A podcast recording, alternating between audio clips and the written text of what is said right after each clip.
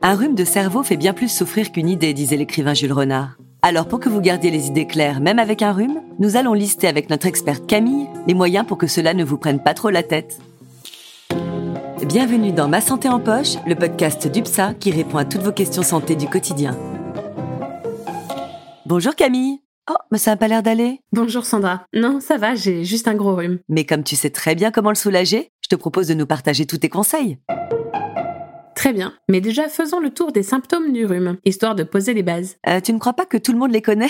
Le rhume, ce n'est franchement pas une maladie rare. C'est vrai, mais tu verras que nous commettons quelques erreurs. Tu as sans doute raison. Bon, je commence avec un premier symptôme, disons le nez qui coule. En fait, les premiers signes du rhume ou de la rhinopharyngite sont plus diffus que cela. Si tu te sens fatigué, la tête lourde, que tu frissonnes, que tu as un peu de fièvre, la gorge qui te gratte ou encore si tu ressens des courbatures, tu peux commencer à suspecter un rhume. Dans les heures qui suivent, c'est effectivement au niveau du nez que les sensations sont les plus perceptibles. Il picote, il coule, il brûle, les yeux larmois et les éternuements s'enchaînent. Et le nez se bouche. Oui, l'obstruction nasale peut toucher une ou deux narines, ou l'une après l'autre. Ensuite, le nez se met à couler. C'est ce que l'on appelle la rhinorée, avec dans un premier temps un liquide aqueux, incolore, qui peut être très abondant. Moi, à ce stade-là, j'utilise en général un paquet entier de mouchoirs, voire plus. Et résultat, on se retrouve avec les narines irritées, le dessus des lèvres irrité. Oui, c'est pas très agréable. Il arrive en plus d'avoir la sensation que son visage est comme congestionné, des maux de tête et les oreilles bouchées. Après deux ou trois jours, la rhinorée, qui est essentiellement du mucus, change d'aspect. Elle devient plus épaisse et se colore. Ah, la fameuse couleur jaune-vert.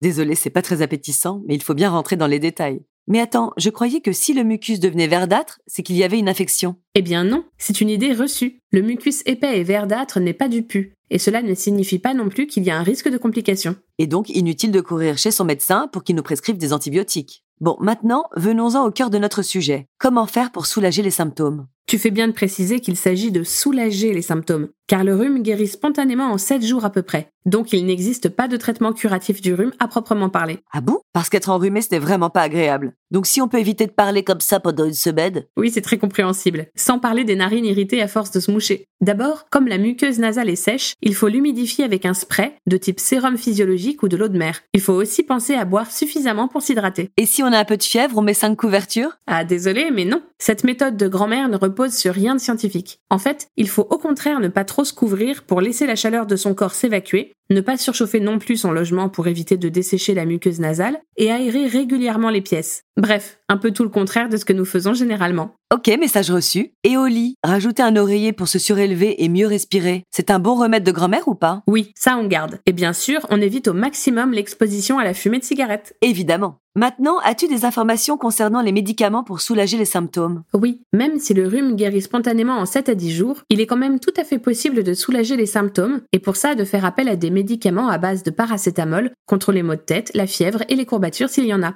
Les médicaments contenant un antihistaminique peuvent aussi aider, car ils permettent de diminuer l'écoulement nasal, le larmoiement des yeux et les éternuements. En revanche, il faut éviter les anti-inflammatoires non stéroïdiens, les AINS, tels que l'ibuprofène, car ils peuvent entraîner des complications infectieuses graves. Il faudra avant tout demander l'avis du médecin. Et pour le nez bouché, on peut prendre des décongestionnants? Tout dépend. Les sprays à base de solutions hypertoniques peuvent être utilisés, surtout quand ils permettent de nettoyer le nez. Mais par contre, les médicaments décongestionnants à base de vasoconstricteurs doivent être pris avec la plus grande précaution. Ils peuvent entraîner des effets indésirables graves, tels qu'un infarctus du myocarde ou un accident vasculaire cérébral. C'est logique puisqu'ils contiennent des vasoconstricteurs, c'est-à-dire qu'ils ont pour effet de diminuer le diamètre des vaisseaux sanguins. Dans tous les cas, il faut demander conseil à ton pharmacien. Maintenant, je voulais aborder un dernier point avec toi, Camille. Pour éviter d'attraper ou de transmettre le rhume, ou au moins limiter les risques, on fait quoi? En premier, on évite de s'exposer aux facteurs qui peuvent assécher la muqueuse du nez. Ok, donc le chauffage, la climatisation, la fumée de tabac, et on pense à aérer les pièces. Voilà. Ensuite, eh bien, on connaît tous la méthode maintenant. C'est celle que nous devons appliquer depuis des mois pour limiter la propagation de la Covid-19, comme beaucoup de maladies épidémiques. Donc le lavage très régulier des mains avec du savon et du gel hydroalcoolique, jeter ses mouchoirs usagés à la poubelle, tousser dans son coude ou dans un mouchoir, éviter les contacts physiques. D'ailleurs, j'invite nos auditeurs à écouter notre podcast sur les gestes de prévention qui nous permettent de nous protéger, mais aussi de protéger les autres. Exactement. Merci beaucoup Camille pour toutes ces explications et bon courage avec ton rhume. Merci Sandra.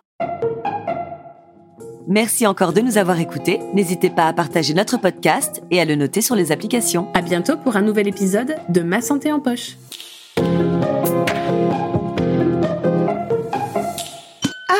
UPSA.